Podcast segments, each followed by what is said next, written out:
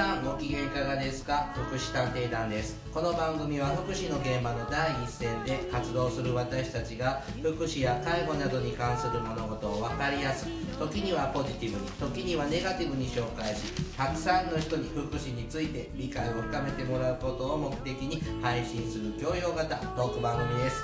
私は社会福祉士のケリーです。大魔女です。はいよろしくお願いしまます。すやっぱガラガラ声ですね、うんガラガラ。はい。ね三匹のヤギのガラガラ道みたいな。さあもうね配信皆さんがあの聞かれ聞いていただいてる頃はもう3月ですよ。るまあ花粉症。春ですね。はい。卒業式ですね。大変なことねねえ。大魔女さんも卒業式とかあったんですか？私？えー、っと卒業式？一応あるよ。いっぱいあったよ。人生の卒業式はまだ先の。もうちょっとねまだ大丈夫まだだと思うけど数百年先。そうですね。いやだねそれもはさああの今回はですねあのこの年明けからですね、い。まあこの業界をにぎわしてくれてるちょっとで大きな事件がありました。いはい。もうあのね皆さん今の時点ではご存知だと思いますがあの千葉県野田市で小学校4年生。のね女の子がね、はい。あの児童虐待虐待の末あの亡くなったという報道で、はい。もう連日のように報道ニュース。でしたね、まあ、ちょっと今話が変わってきたので今のニューあのトップニュースが変わってきましたでけど。2月の下旬になってちょっと静かになりましたかがなって2月の最初の週とか8日ぐらい今ちょっと新聞がね、あってガサガサ落としてるかもしれませんけど。この一月ぐらい毎日のようにちょっと報道がされていて、うん。まあうちの番組でも取り上げていかないとと、勝手に報道気取りを報道なわけじゃないですあ報道番組やったこれ。違います。ね失礼します。まああの言いたいことを、あね、気になったあ報道ですあね報道番うん。組、ね、あのちょっと取り上げていきたいなということで、えー、と今日はそういう話題をしていくんですが今回もね今回はゲストを来ていただいております。はい。えー、ともう準レギュラーに近い。ねあ伊賀栗弁護士先生に来ていただいております。よろしくお願いします。こんばんは。はい。久々の登場ですね。はい。ね。えー、と出てもらう時は 立て続けにそう。出ていただいてでもこれからちょっとさ出てくれるかな？そうですね。あ仕事。そうですちょっとね仕な事場がご近所になったので。ねたまり場が一つ増えるんだよね。できましたね。はい。ね弁護士事務所ってトントントンって簡単に始められるもんなんですか？どういう意味ですか？いやなんかこう人員がなんかこんだけいない。人員基準があるとかあ、さそういうのは何もないです。一人いればいいんだ弁護士がう美人秘書とか置かないですか？ん。まあゆくゆくは。セクシーな美人秘書がいいのかそれともセクシーじゃないうん。美人秘書なのかセクシーでも美人でもないでも優秀な秘書なのかどれなの分かった。別に女性じゃなくてもいいよね男性。でもそうそうそう。よく働く人がいい。ローラちゃん手挙げそうじそう。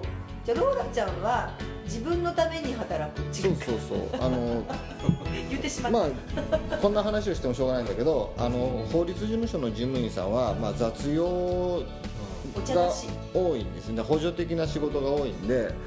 まあ自分の仕事がたくさんある人を使うわけにもいかないのでという。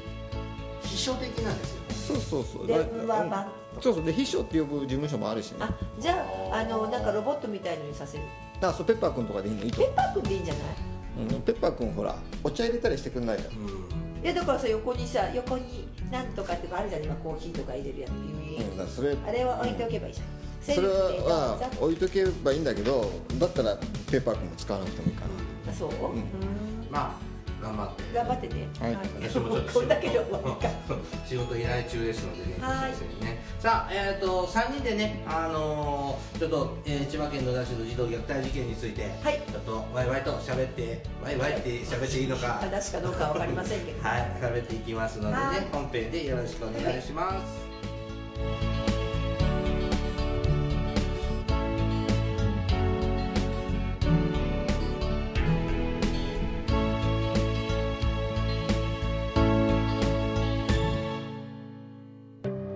ABC 福祉探偵団。福祉探偵団第193回です、えー今回はですね、えっと千葉県野田市で起こった児童虐待事件についてちょっと話していきますがまああのーご存知の方だらけだと思いますけどもえっと千葉県これ朝日新聞なんですが千葉県野田市のマンションで、えっと1月20 2019年1月24日午後11時過ぎ、えー娘ともみ合いになった。意識と呼吸がないという110番通報がありました。で救急隊員らが浴室で倒れていた小学4年の栗原美也さん。はい。10歳を見つけ死亡を確認で、えー、とこれが虐待していたということで、えー傷害容疑で逮捕された。でそれがまあ1月今思えばスパソの報道1は月26日。に報道されてはい、1るんです月よね26日土曜日の事件ですね、もうここからいです。やそれがねここからじゃないのよ。まだ違うんですか？あのねここれはねちっちゃいでしょ記事。はいこれとても小さい記事これで何段っていうんですか？三三段。で段っていうの。本当に。本当手のひらぐらいの記事ですよね。3400字ぐらいのまあそう文字数ですね。ですはい。ね、うん。でここからスタートするでしょ、はい。で私も新聞途中からあのね途中からうん。どうしても集めてたので、ちょっと飛んでますけど最初の頃って実は記事が小さいんです1月の、まあ、例えば今ケリーさんの目の前にあるのが1月30日とか30 31日なんかに至ってはまあ別にあのちっちゃいこうもう一段のねうん。何時ぐらいなんだろうねこれ。じゃあこの虐待事件があったよっていう最初の1週間ぐらいの報道が小さかった。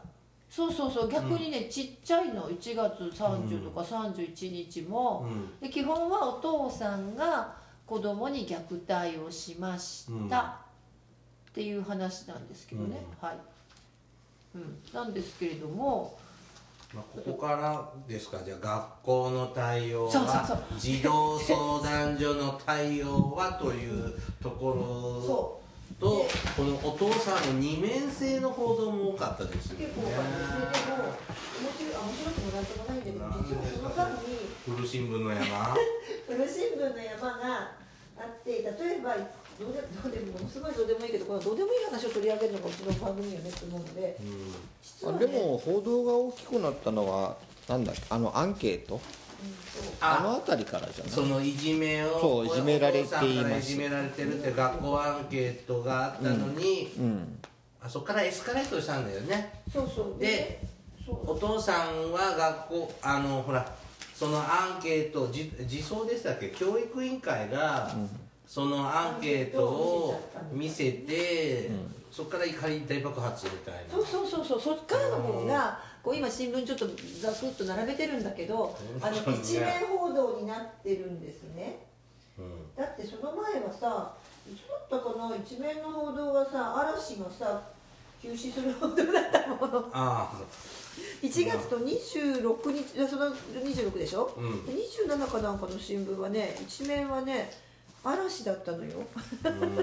嵐がねの方がね大きく取り上げられた時期があるぐらいあの最初はだから本当にちっちゃな報道だったけどやっぱそうですね。あのやっぱ児童相談所の対応とか、まあ、学学校っていうよりも教育委員会の対応とかが出てきてうわーってなった感じがします。まあ、亡くなってげ収録の時点で1ヶ月経ちます経っちゃうんですけれども、なんか新聞とかニュースを見る限りではなんかお父さんいまだになんか謝ってないみたいな、うん。あれはしつけだったんだわしは悪くないみたいな感じで言ってるようですね、ねお父さんねだいぶ変っていうか変わっラジオにも出てたって言いますよね。ああのだってなんか沖縄のなんかその紹介する番組かなんかにも出てたって言ってましたね、よかった。ねうちゲストで呼ばなくて。ううんん本当。え何の番組？なんかねコミュニティ FM みたいなのに出てたみたないん。か沖縄のなんか観光を紹介するような会社にいたんでしょ？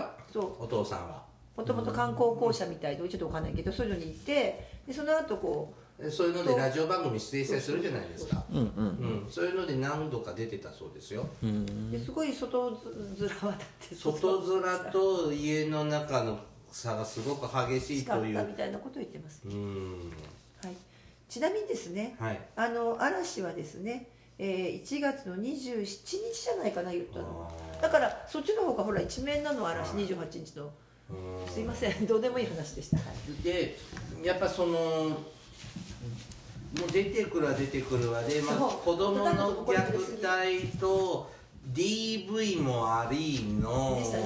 でおおでその後お母さんも逮捕されてますよね。うん、うんちょっと僕はお母さんの方には同情しちゃったけど。うん。でどうダメなんですか？だって DV 被害者でしょ？うん。どうなんですか？弁護士さん。いきなり振られて、まあなんで逮捕なんやっていうのはね思いますけどね。ああでも、まあ一説に一説によるとというか、えーあれは公式発表なのかな。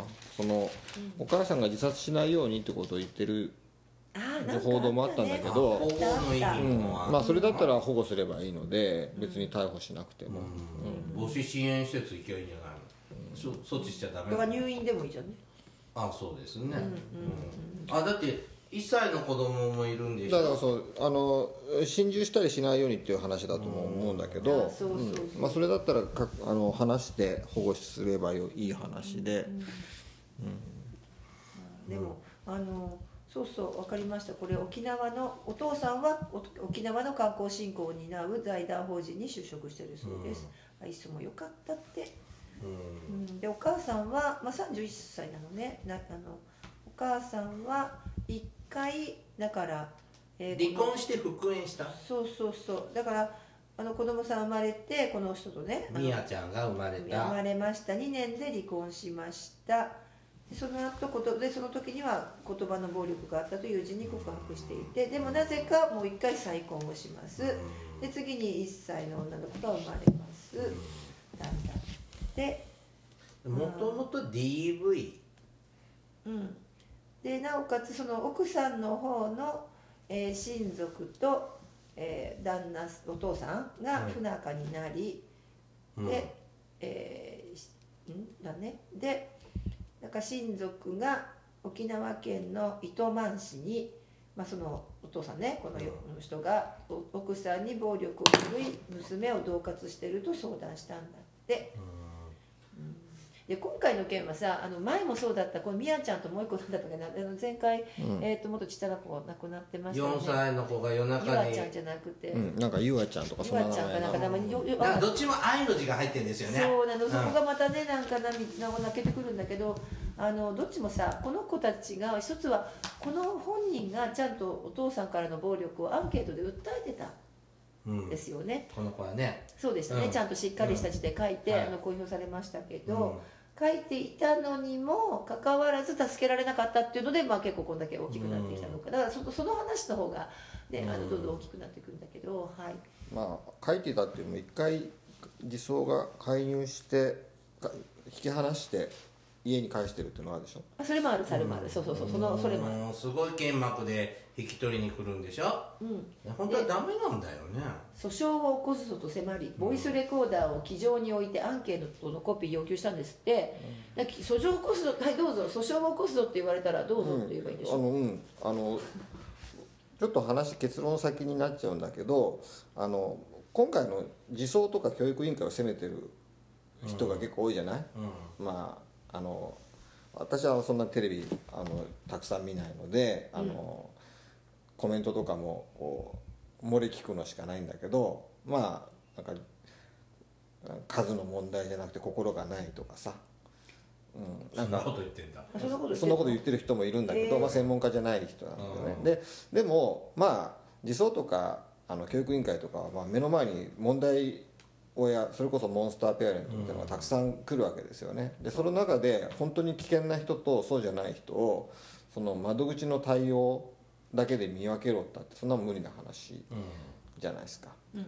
だからあの児相とかがまあ手抜きしてるとかね事なかれ主義で何あの家に返しちゃったとかね、まあ、アンケート戻しちゃったとかにてあんまり攻めすぎるのもちょっと良くないかなと思うんだけどただ訴えてやるって言われた時にどうぞどうぞっていうっていう教育はしといた方がいいんじゃないかあのね訴えてやるっていうよく言いますよねふざけてでもね。だってほらテレビ番組にもあるぐらいでしょ、訴えてやるってうん。でもどうやってさ訴えるの、っていうか裁判所に行ったらいいだけってわけじゃないでしょ、うん、だからまず弁護士のとこに聞く、うん、結局訴えてやるって言葉を言う人って、まあ、私の周りにも、まあ、たくさんいるんだけど、あのす大体間違えてるのね。訴えてやるっていう言葉を使う人って。自分は我慢してるんだと、うん。我慢してるけど訴えさえすれば自分の要求は通るんだと思ってる人がいるわけ、でも当たり前なんだけど裁判所は訴えたら常に言うことを聞くわけじゃなくて法律的に裏付けがある主張であれば、あの訴えれば勝てる。でも訴えればいいじゃないってそうそう。だから自走の会介入があの違法だって言うんだったらあの本当に訴えてみればいいんですよね、そうそう。あそういえばあったよね。どっかでほら行政機関の介入が違法だったっていう違法っていうかさ、あれだって言って訴訟を起こしてた人いたよね。あの高齢者の虐待の事例があったよね。はいまあちょっとこれ今ここではあれですけどね。あの話ですけど。違う話だけど、実際そうすればいいわけ別にですそうすればいいじゃない。で実際あれってなんかあのおかおかしな介入されてたらしいからさ、じゃあそれでいいんだけどさ。それで勝ったら慰謝料も取れるかもしれないしあそうそうねそうそう。だから訴えてやるで逆にさあの本当にこのお父さんの方が悪ければ訴えてやるってどうぞって言えばいいんですよね、で教育委員会も全部。ねで引き渡それは見せ見せられるものじゃないのでって突っ突っ張ねればいいと思います。子供でどうぞもって。渡さなきゃいいわけでしょ。そうそう渡さなければいいと思います、いやいやもうあなたに渡すと危ないから、どうぞ訴えてくださいっていうだけのことなんだけど、なんで訴えてやるっていうのが、あの脅し文句になるのかがまずよく分からなかった、うん、それは あ面倒のくさいのかなあたちの悪いたちの悪はい。い弁護士とかと、あの普段あのおしゃべりをしてるとあ訴えるのは、価値の悪いですよ、うん。うん。まあ、訴えるっていうのはあまりあの、まあ、そんなことしてもしょうがしょうもないことが多いんだなっていうのは知ってる人からすればそうそうそうそうそう何でもないわかるんだけどことなんだけどむしろあのいずれね訴訟する話で向こうが訴えてくれるんだったらあ手間が省けていいなっていう。話ですよね、うん。そうそうそう、うん。ただね私ねあのちょっとまあまあこういうねこの手の現場におりますけども、あのもう一つはそうなのやっぱこういうふうに恫喝してくる人とかさ確かにこう見分けにくいんだけど私たくさんいるんだけれども、あのものすごい不不思議だというか思うのはやっぱさこういう人が出てきてこういうこう大人がわーって親が言ってくるとまあ一つはこう親権が向こうにあるっていうのはまずありますよね。人たちが言ってくると。それに対してちょっとやっぱりこうあのし親権者なのでっていうのが一つあるのかもしれないけどもう一つはねあのね子供が守るの子供を守るの仕事なのにいつの間にか例えば会議がそのわーわー言ってくるお父さんをどうしようとかねわかりますかうんわかる想像はできる。なんか想像固くないわかるでしょ？モンスターペアレンツズ。どうしようとかね、うん。いやいやちょっと待ってこれってさ子供のこと話す会議でしょ、うん。この子どうしようって話がうん。いつの間にかあのお父さんなだめんの例えばだよ。どうしようとか、じゃあお父さんだからお父さんに子供返しちゃえって話になったんですよね、それって本末転倒で。ででまあでもねね実際それってなりやすいなっていうのは、あの非常に感じます。正直わかるね。もうもうこっちも頭麻痺しちゃうのわかるの、ううん。まあもうねわわわわ言ってくるから、うん。じゃあ子供返しちゃえみたいな。うん。でそれでこの事故が起こったんだけどもだからね本当は子どもの権利を守るわけだから、そんなのしなければいいわけじゃないですか、うん。でもその砦には児童相談所もなくもなれなかったっていうことなんですよね、これなんかこのあの虐待したお父さんのはこういろんなねあこう話を聞いてるとあの人を思い出しましたね。あの隅田美代子。え？えーっと大阪の尼崎でなんか何十人もこなんか殺しちゃって、まあ、結局その人も自殺しちゃったけどさへええなななんで殺しちゃった？人まあたくさん、だからなんかこう気に入らない人はもうボッコボコにして奴隷のようにこき使ったりさあなんかなんか小屋の中に軟禁あなんかわけのわからない。うん、うん。うん。あれは極端な例のタイプだけど同じような人種かなってちょっと思ったんです、うん。まあまあそうやってともかく脅して服従するさせる、させ続ける、うん、家の中だけでねそうね、うん、って思いましたね。あとやっぱりこれってあのこのお父さんって家のでねなんででもこの子だけ狙ったのかなってちょっとわからなくて。でも虐待ケースってそのパターンありません？兄弟がいます。兄弟がいてまあね。もその一人だけまああるあるあるある。まんべんなくいじめるっていうケースの方が少なくない？あるけどね、で最初お母さんだったんでしょ？DV のね相対象がね、うん。が対象だったのが、ちょっと分かんないけど子供のみやちゃんの方に行っちゃった。うん。うん。でもさなんかその死ぬまでややるものですかねこんないやーまあいろいろ腹 立つよ子供にそれは。うん。わかるよ。もう私だってねあのうちの子供いまだにこう手上げるとひょっと頭下げこう避けますからね。あ虐待してるんですか？そうそうそうよくないですね。うんでもね分かるけどただねなんかやっぱこう最初ふざけて小バカにするようなねあなたそんなことも知らないの？みたいなのが毎日のようにそういうふうに思ったり会話してるとエスカレートしていくのかな？とはちょっと思ったことあるんです。もうなんで覚えないのか分かんないのって。ああそのね子供がねあうん。のこの前の子はそんな感じだったね。漢字もちゃんと勉強します。うん。もうあ遊ばないとかねあのそんな遊ぶなんてバカなこと言いません。が本当あれはかわいそうだったし。この前ねハンバーガーショップでサボってたらね親子お母さんと女の子の兄弟連れた3人連れで、あのハンバーガー食べながら女の子はなんかドリルさせられてたの。はい。え？ハンバーガーショップで、ショップで。今から塾に行くんでしょうかねほんでもうお母さん「なんでこれわからないの?」みたいなの、わかる。でもよく言ったもん。うん言っててこれ虐待？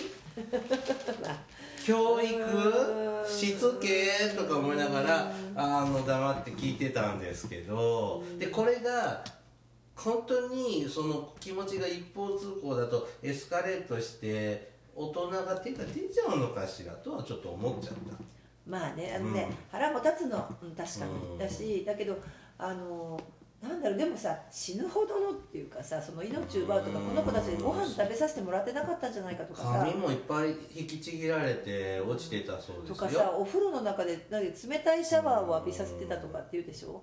でそれはさなんとかなそれを継続的にするっていうことはやっぱりちょちょっと異常だし、であとなななんたって家庭の密室性というか、うん。もう一つは本当に思ったのはあのほら前ずっと前あの杉山春先生来てもらったはい時に、1年前ですね。そうねあの時にさ、やっぱその家庭って家族って難しいよねみたいな話をして、やっぱこの人も家の中だけでこうお父さん何うん。君主としてこう君臨してたんですかね。粘りたかったのかな。ね。この人は沖縄から千葉に来たら仕事は何してたの？えその。同じ同じ。でもこの人って出身はが千葉でしょ？千葉だよ。で千葉から東京に事務所があるのか知らないけどその沖縄の観光 PR する会社にそう。転職したの？いやもともとは那覇空港のお店で働いていたんだって。でこの人のお父さんはだからそうそうそうなんかあの沖縄でさ空港空港関係の仕事をしてたのかな？あの、うん。成田空港とか近いからじゃない？なのでここの人のお父さんはおじいちゃんでね。亡くなったこのおじいちゃんは空港関係の仕事に就いてたので、それに憧れていて、まあ、那覇空港のお店で働いていたと、でその後今度はその財団法人に就職してで千葉への転居を機に退職したんだけれどもえ17年の8月でしょ？で10昨年だから18年の4月に同じ法人の東京事務所の嘱託職員になったんだって。勤務態度は真面目で無遅刻無欠席なんだって。沖縄にいた時から児童虐待で保護されてたんでしょ？ミーヤちゃんは、そうね。はいはい。児童相談所とかに保護されていた。だからまあほら前の去年もあった児童去年おととしもあった児童虐待でもさやっぱ香川から東京に転居して児童相談所の連絡がうまくいかずっていうのとやっぱ同じ流れじゃんね。でやっぱそれ目つけられてるからもう沖縄には居づらいんじゃないの？そう私ねそれもすごく感じてあのやっぱ転居事例ってすごく多いですよね。あのでやっぱりこう児童相談所がなんかあでもね児童そうね。児童相談所に関してはやっぱりあのあ違う違うごめんなさい。児童相談所は一時保護されてないです。沖縄では。あそうなの？してません。うん。確かしてないなと今思ったので。でうん。糸満市がこのこのお宅その沖縄のねにいた時に家庭訪問を計画したけど2度キャンセルされたという。あでもそれはチェック入ってるって分かるってことじゃんね。でもこのこれは DV と母親に対する DV と、あとだあのもう一つは低体重で生まれた赤ちゃんがいるっていうことで児相が訪問してだからそれは虐待とかっていうよりはどうなってるのかなっていう家庭訪問も2回キャンセルされただからこの時点で低体重でも生まれてるってことはハイリスクだなって思ってただろうしでも見られたくない。ことがあったからうん。逃げたんだ。逃げたんだろうと思うけどね、私は専門じゃないから分かんないっていうか疑問に思うんだけど、はい。こういう引き継ぎってうん。どの程度するのかな。いや私もだってここのほらここそこの現場にいる人は誰もいないので、うん。ただね一つすごくあのやっぱ課題だなって感じるのはやっぱその、し同じさあこれ都道府県が見てる。基本的にはこう都道府県単位？児童相児談所？童相談所は都児道府県。童相談所はね都道府県および政政令指定都市。令指定都市に1箇所以上なんです。義務付けです。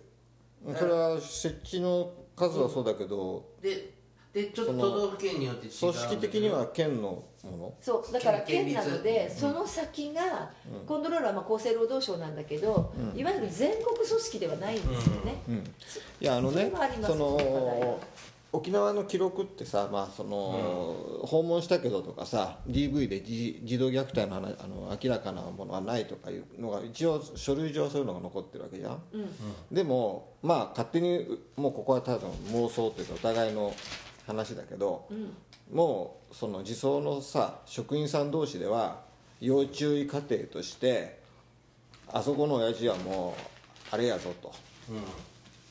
超要注意人物だからちょっとでも隙があったらもう子供引き上げようっていうふうなコンセンサスができているような場合だってあり得るわけじゃん。はい。でそれそれはさ記録に残ってないだけで親父さんにはそれ言ってるかもしれないんだよねあんたかなり虐待疑われるけどあのちょっとでも怪しかったらもう警察でも何でも使うからなと警告してるかもしれないしね。そこまでは言ってなさそうだけどね、まあでもさそそういうことすら疑われるわけ。で、まあまあ。でもさその引き継ぎになっていうか引っ越しちゃったらさそれはあの記録としては家庭訪問したけどいなかったっていう記録だけが引き継がれるわけだけどそのみんなが持ってたさあの親父危ねえぞっていうのはさどっか行っちゃうんだよね。どれぐらいの資料情報提供し合うんだろうね。例えばさちょっと子供じゃないけどさ高齢者でも虐待を受けてる場合さ保護するためにじこの町とずいぶんかけ離れた老人ホームとかにあの入ってもらうことってあるじゃない、うん。そうするとその町からあっちの老人ホームに情報提供ってするわけじゃんね、うん。そういうのだと大前戸さんとかやったこととかない？うんとなくはない。そういう時にこうその保護してもらう施設にどれぐらいどの程度の情報提供するんです？1から100までするもんなんです？その受け入れてくれる施設に、うん。基本的にはだって行政がしてるだからあんまりケアマネージャーっていうよりもうん。行政がもうあやに入ってあの動かすのでだででそこがさうん。あの変な話問題があってそれは私の場合なんかはさ大体同一県内なんですよ。高齢者の場合は。よっぽどじゃなかったら県外に飛ばすってことはあんまりないんだけどでそれとねもう一つごめんなさい。さっきの話に戻るんですけど、えー、と沖縄県の中央児童相談所には母親の DV では通告はあったけれども、本人に対する虐待通告があんまりなかったので疑わせる案件と認識せずその柏児相への引き継ぎもしなかったんだって、だって。だから児童虐待情報は流れてなかった。で本当は近所の人からだと住民の方からはあの泣き叫び声とかは聞こえていたんだけれども沖縄のあのじゃなくてごめんなさい間違えた。これはあそうそう。えっと糸満市でもそうだね。糸満市でもそういうこう声もあったんだけれどもやっぱその近所の人がそういう通告はあまりしてなかったみたいですね、だから児童虐待として認識じゃなくて DV とか低体重っていうハイリスクなご家庭というのは認識があったけど、でもいやだから僕そこが怪しいとさえ？思ってるの。ああ認識まあまあでも一応さこう怪しいと思うかもしれない。けど、公表されてるのはその話だから。だからそのそういうのがね例えばそのひ県をまたいだ引き継ぎの時にそのそれまで共有してた情報がさ、全部なくなっちゃうわけじゃん。そう一旦また。そうなの、うん。そこなのそこなの。それは本当にそうよ。あの一切あの県またぐと下手をするとあの全然伝わらないと。思うでしかもさあれ転出するあ私よくわか転出するじゃないですか、うん。転出して向こうに転入するじゃないですか。あれ1週間以内でしたっけ？転出転入の。ああ住民票移すの？住民票移1す週間ぐらい、でそうするとさ転入先からさ転出先に連絡って来るんですか？転入？転出する沖縄から例えばね、うん。あのここ千葉に行くでしょ、千葉のとこにこう市市役所にの出しに出すわけね住民票、あのその前にこれののじゃないんだよね。ここなんかもう一回千葉市内県内でもう一回転居してるんだけどまあいいや、行くでしょ？千葉県の。え先にでしょ？え転出？転出して転入するでしょ？と転入したところにこの人転こっちに来ましたよって連絡って行政同士するんですか？それはだって転出届を出しているからいいいいんじゃないの？いやだからさどこ行っちゃったかわからないっていうのないんですか？社会保険関係とかはもう完璧に完璧でもないけどでもやるじゃない手続き。まあ、やるよね、うん。まあ、この人働いてたからそうでしょうけど。でもうん。でもそこに子供の状況がどうなってるかっていうチェック機能ってあるのかな？でねあの実はよくある話で、転出先がわからないで転出しちゃうってケースはありますよね。引っ越し先がそれはちゃんと届け出しなければ分かんないねそうわかんないでしょ？うんだから別に住所移さなかっまたまああるし住民票がさそのまま残ったままどっか行っちゃうケースもああるけどうん住民票出したとしてねで転出したとしてもどこにおどこの例えばそれはほらどこのね住民票もそうだしどこの学校に行くかが明確じゃないケースってよくありますよ。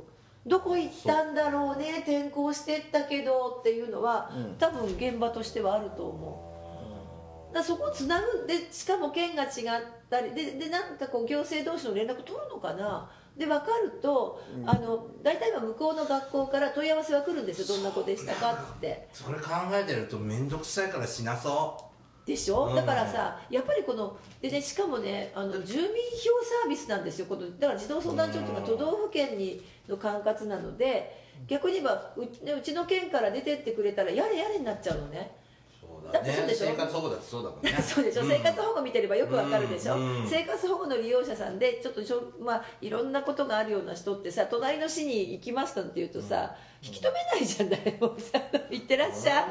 転居転転居の自由住居の自由だもん。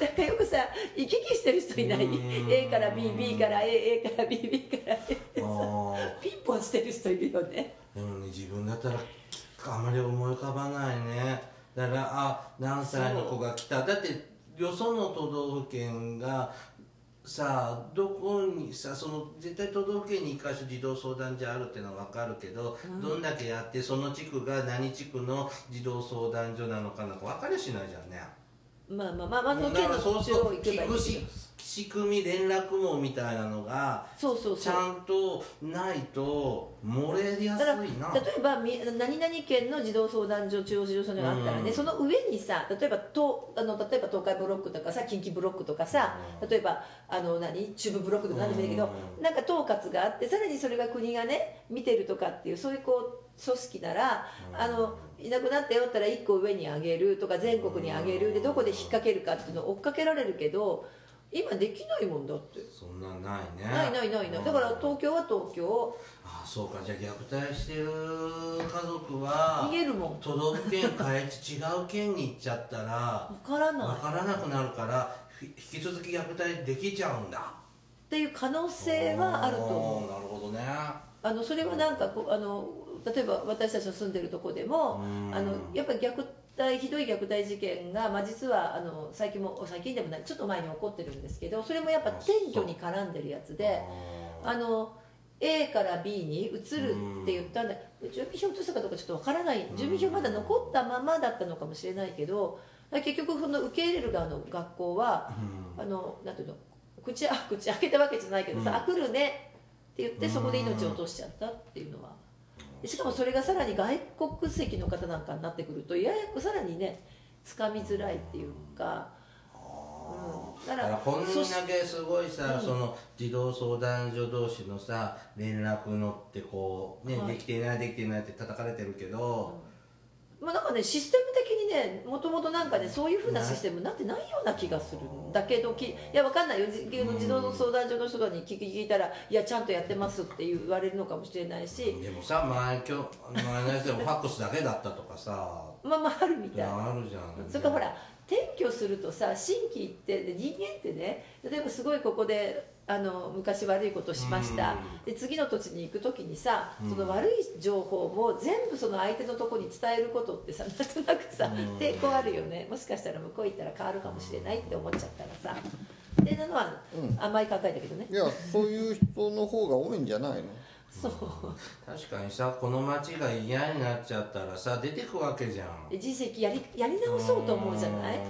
でその人に今までこんな悪いことしましたこんな人ですって言うのってさなんかこうはばかられるっていうさ微妙な心理は働かないのかなって思ったり、でもそういうのまで全部チェックしようなんて把握していこうなんて大変すぎる仕事だよね。でもどう、うん、でしかも同一都道府県内ならまだいいけど他県行っちゃったら、まあ、正直関係ないですもんね住民票移っちゃったら。だって変なんだけどこれ沖縄は攻められてないでしょ？そうですね。全部千葉ばっかりですね。千葉ばっか攻められてるけどさ本当は沖縄だってそのキャッチ力がなかったのかもしれないし、ね、ってやってったらさ千葉だけの話じゃない話なんだけどね。もうシステム上の間違いかもしれないしもともと子供を全国レベルでその移動する人を追っかけるシステムなんかどこにもまあだって戸籍のない子供もいてねっていうのが問題になってるのもともとございませんので、うん、な情報集約してるような。なんだっけ？それするとか言ってたね。情報は集約してとかって言ってた、うん。まあ、まず統計も上手に取れない国ですからね。子供の人数だってちゃんと移間違ってるかもね。動の把握だってできるかどうかだってあれ慌てて行方不明児童って何年前だった？所所所在不明児童がほら何年前だったのかね？10年ぐらい前だった？もうでもこの番組やってる頃にはあった言葉ですね。居所居所不明。うん、なんか行方行方不明の子供みたいな話あそれこそあの、ね今回ねあの流行ったあの万引き家族のねあの子みたいなさうん。感じですよね。あの万引き家族に出てきた男の子とかそうだよね。もう忘れちゃった。忘れちゃった、いっぱい映画見てるから、うん。だからなんかそういうシステムがもうそもそもないのかなって私この事件の最初の頃は思った。そのうちなんかあまりにいっぱい報道が出てきて頭がパンクしましたけど私も、うん、もうねかわいそうしか言いようがないし見るたんびに腹立ってきてうん記事を読むのもちょっと嫌悪感が出ましたけどねこの今回のはこの父ちゃんはもうボロックスにネットでは書かれてますね。あ本当？そのニュースのコメント感想書くようなとこあるじゃないですかあれ見るともう滑稽にとかうん。でもこのお父さんなんでこんななんだろうって なんか想像つきますか、いやもう別にそういう人なんじゃないのとしか思わないんだけど、うん。やっぱりねあの、まあ、同じ話をしてもしょうがないな。どうぞ。ん。これ沖縄の段階でもうやばい人だってのはバレてると思うんだよね。まあね。うん。だからあそういうこと職場だかうんうんうん。職場だけでしょ？いい人だったって言ってんのって、うん。そんな職場の人もそんなにバカじゃないから感づくんじゃないかな。そんなにこういう人ってちゃんと使い分けてる気がする。いやそんなに人間って鈍感かな。なんか気持ち悪いなって感じるんじゃない？いやでそれで職場で離れてってその近所まあ沖縄のご近所付き合いがどういうものかっていうの知らない沖縄は結構密着してますよねご近所付き合い、ですよね。うん、親族とかね、でもこの人はよその人ですもんね。定着できるかどうか、沖縄の暮らしにね。あといやその本人がさよその人でもさその青木さんがね。コミュニティ全体がねそういうなんで引っ越したかってもよく分かんないじゃんこの人そもそもさ。うん。だってこのそうだね。そもそも、そもそもなんでご近所がうるさくなってきたから引っ越したのかもしれないよなんか親族とうまくいかなかったって。いう、うん、その親族がとうまくいかない理由がさあ子供と女房をぶん殴るからっていう理由かもしれないじゃん。まあ、それっぽいよね。だって訴え訴え中のそのこう情報提供してんだもんね。相談に行ってるんだもんね。あと本当こ。で例えばさその奥さんの親族がさあの、まあ、ボカボカボカボカ殴ってる踏み込んできてさ「今度やったらお前刺し殺すぞ」っつって刃物かなんか持ってきたらさ引っ越そうかなって。そっち、思思うだろうし。でもさその DV の方を見るとなんでさシェルターとか避難しなかったんだろうね。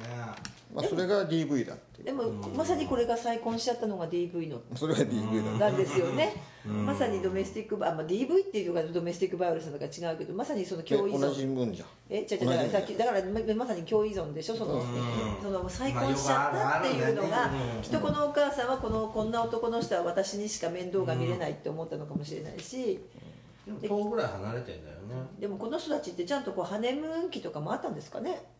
よしよしって全したんです然想かね。像つかないでいやすけどデート DV からあったんじゃないの、ちゃんと、なんでこの人さ再婚しちゃったんだろうと思うけどまさにそれが、まあちなみにあれですよね。あのもともと DV ただ面前 DV はさ心理的虐待だから警察とかが通告するのでだから本当はこれねあの面前で DV があれば子供の面前で DV があれば虐待なんですけどね。もうそういうのは全部シャットアウトされる情報もコントロールされてたのかもねこの家庭内では。うん、あでもねすごいあの奥さんなんだっけ言ってたよね奥さんどこにいるかとか。ほらすごいんだよねコントロール。あの携帯電話も常時こうやってこう置いてすぐかかってきてパッと取らなきゃいけないとかさ。そんな人いるんでしょ？DV でいない？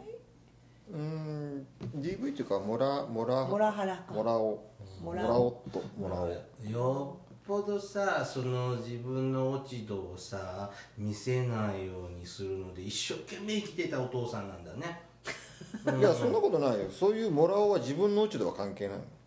そうば相手バレの相手の落ち度だけしか気にならないの。あバレないようにしてるんじゃなくて、うん。自分が支配するための何かを掴もうとするだけ、あのしごめんなさい。ちょっと今ねあのラジオだから何も言わないけど、頭の中にいたいた自分の落ち度は見ないようにしてる人、うん。だから自分の落ち度を 突っ込まれないために常に相手の落ち度を指摘し続けるのよ。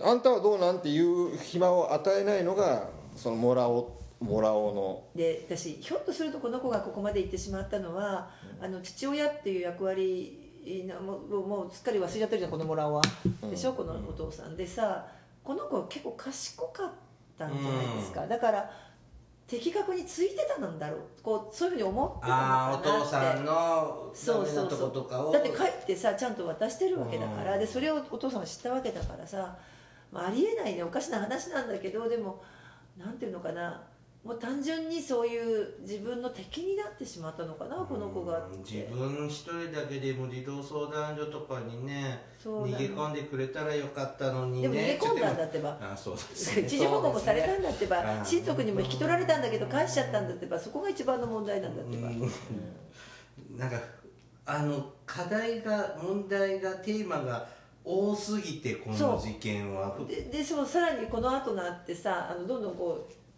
ね、あの広がってって、うん。でほら1ヶ月でしたっけ？今あのふとでしかもこの子あほら学校休んでたのにその情報っていうか学校ほらあの沖縄に返したとか嘘ついててその安否確認もできてなかったとかっていうので、えっ、といつだったっけ？1ヶ月以上でしたっけ？学校に来ない子新学期否確認なんか3とかさ学期来なかったんでしょ？そうそうそうそう、でそれもどうなんの？って話とかあとほらなかったよね。あの学校どれくらいか休んだらもうあの確認に行くってあ安否確認あそうそうそう長期欠席これこれがね最後のバレ 2月14日バレンタインデーの時の新聞では文部科学省が長期欠席している子どもについてあの明確に虐待が疑われるケースでなくても、えー学校側に状況の確認や児童相談への情報提供など積極的な対応を求める検討に入ったんですけどねあとまた学校に強行に抗議をしてくる保護者について民間企業のクレーム処理の手法も参考に対応することなども検討してるって。あとスクールロイヤーもねなんか出てますよね、ね、こういうさモンモンスターペアランツみたいな人が学校とかその児童相談所来て、私たちスタッフでは対応できなできなかった場合警察って呼んでいいんですか？それは場合によっては呼べるよ。場合によってはってか、ああのでもさ警察ってあのけ警察別に事件だから来るっていうよりは例えば生活安全課とか相談してもいいんですうんまあ、よね、それもそうだし、あのずっと窓口でわーわー言ったらもうだって強要罪とかさ、そういう刑刑法犯の、だよね、うん部類に入ってくるでしょなんかそういう対応の仕方も、まあ、僕も全然分かってないけどできてないっていうのも学びが足りないっていうのも一つあるのかもね、まあ、正直私は何一番思うかって実はこの学校スクールソーシャルワーカーとか配置してなかったのかなとかね。まあ一番先に思いますよね。だってそりゃそうだよ。出てこないですね。なんかね何にも出てこないの。うん。でこんだけスクールソーシャルワーカーをどスクうこうせるか。ールカウンセラーもいないカウンセラーもいるはずカウンセラーはいる全部のねだからそこに相談とか保健室に相談みたいなはエピソードって出てこないね。でもねもうねそこで飛び越えてると思う。その話はもう飛び越えてあの言ってるんだけど言ってるも児童相談所と直でややり取りしてたのか教育委員会も入ってるでもで出てこないなと思って見てますこれは、うん。はいちょっとねもうキリがないね。あまりに問題がね大きいのとはいねだってあだってほらもう一個あった。資格制度を新しくもう一個作るとかって子言い出して先生もいる。なんとか福祉士。でもそれに対して日本社会福祉士会は反対でいやいや子どもの児童分野にもっとソーシャルワーカーを入れようっていう意見を出す、資格作って入れりゃいいって話じゃないですよ違う違う違うねもともとできる人をちゃんと採用しなきゃいけない。大体ね児童相談所の職員さんって行政職だもんね。うん。だから児童福祉士の資格持ってる人もいるけど。児童福祉士って司のそうそうそうそう、ん。だけど、えー、とついこの前までは全然違う部署にいた人が、うん。結構児童相談所にいたりとかするでので。さ児童相談所に配属された人たちってさ次々にうつ病になってさ長期休長期休養に入ってで翌年には人事異動でみたいなさ多くない？いや知らないわねそこまで そこまでうんって言うほど知らないので分かりませんけど、はい。はい、というなんか 全然まとまりないけど、はい。あの皆さんそれぞれでね考えてみてください、はいありがとうございました、福祉探偵団。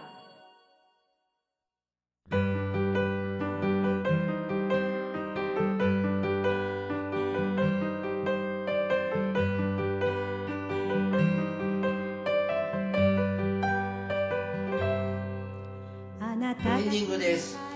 岩堀先生。はい。このお父ちゃまは懲役とかってですかそれはもうそれは行くには行くでしょうけどね。なもんなの100年ぐらい入りそうですか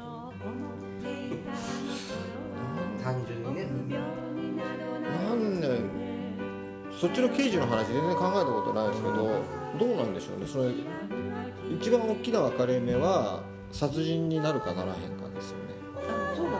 殺人になるかならないかぐらいのレベル、いやだってこれほこ死んだら困るっていうのは普通思うんですよ。あのうん。大事になるか。らそうかそうか。えええお親が死んだら親がそうそう死なれたら困りますだから傷害致死じゃない？お落としああそうどこかそうか。ろ傷害致死って、うん。殺してやろうじゃなくって、うん。しし殺すつもりはなかったけど死んじゃったってやつ、だからその殺意の認定っていうのはよよっぽどのなんていうのかね。えっ、となんていうのが灯油かけて火つけたとかさそれだと死んだ困ると思ってたとか言ってもそんなの客観的に死ぬのでそれは殺意認定されるんだけどそのだから内心で何考えてたかっていうところが殺意ではあるんだけど客観的なところでこれ直接の死因って何でしたっけ？水攻め。えーとね、あのね、肺の中に水が入ってたっていうのもある。あよくわかんないよくわかんないネグレクトで、確かに栄養失調栄養失調もあったったって書いてであざとかもあったから学校に行かせなかったって、うん。で髪の毛が散らばってたっていうしさ、お風呂場にだから外傷性ショック死とかだとさらにわけわかんなくなっちゃうんだけどだから殺意の認定難しいんじゃない難しいかもしれない。確かにね。そうすると殺人罪じゃなく傷害致死だとちょっと刑軽くなるの、殺人より軽いですよまあ、殺人。だから傷害致死でまあ他に何か何がつ足し算できるか足し算。そうか、足し算ね。な傷害致死に足し算はちょっとできないから傷害致死の傷ね害致死の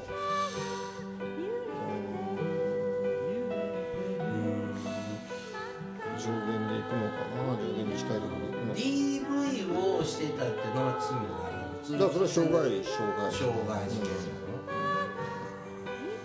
のなんか個人的感情ではもう死刑になってもいいんじゃないかって思うぐらいなんかまあ報道に踊らされてる面もあると思いますけどね。なんかまあこれ忘れてるから傷害致死以外に何か加算できるものはななさそうだけどね。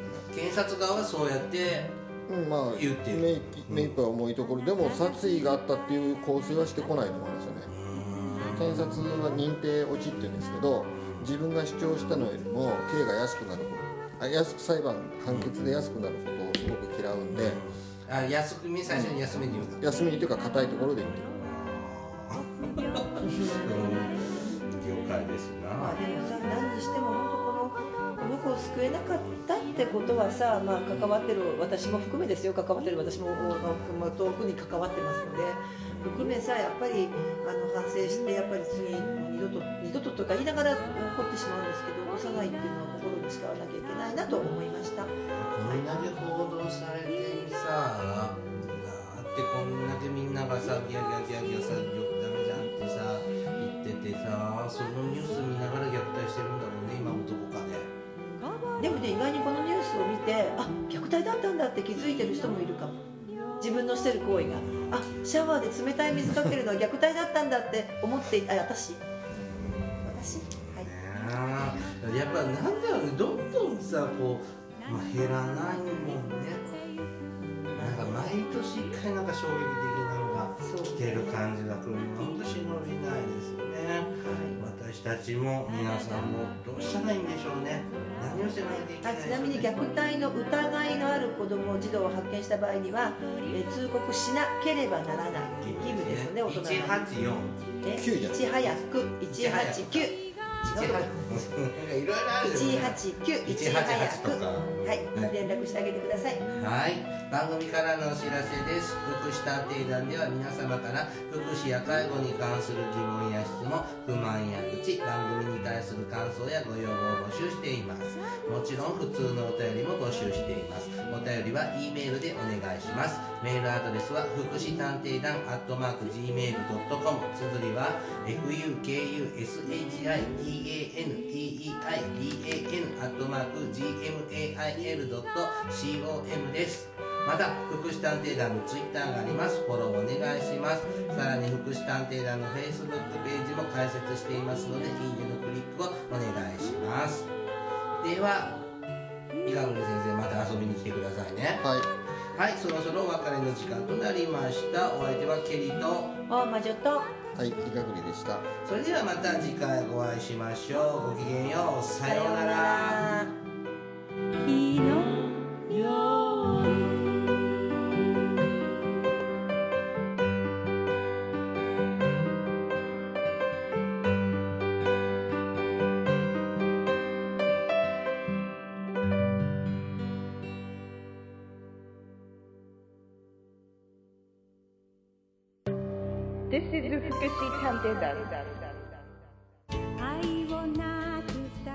Hi everybody, how are you doing? This program is educational type talk show distributed for the purpose that we who work in the front of welfare, introducing about welfare things and care, etc. This program sometimes for negativity and sometimes for positivity, also intelligibly for getting deep understanding about welfare for many people. 福祉探偵団聞いてね「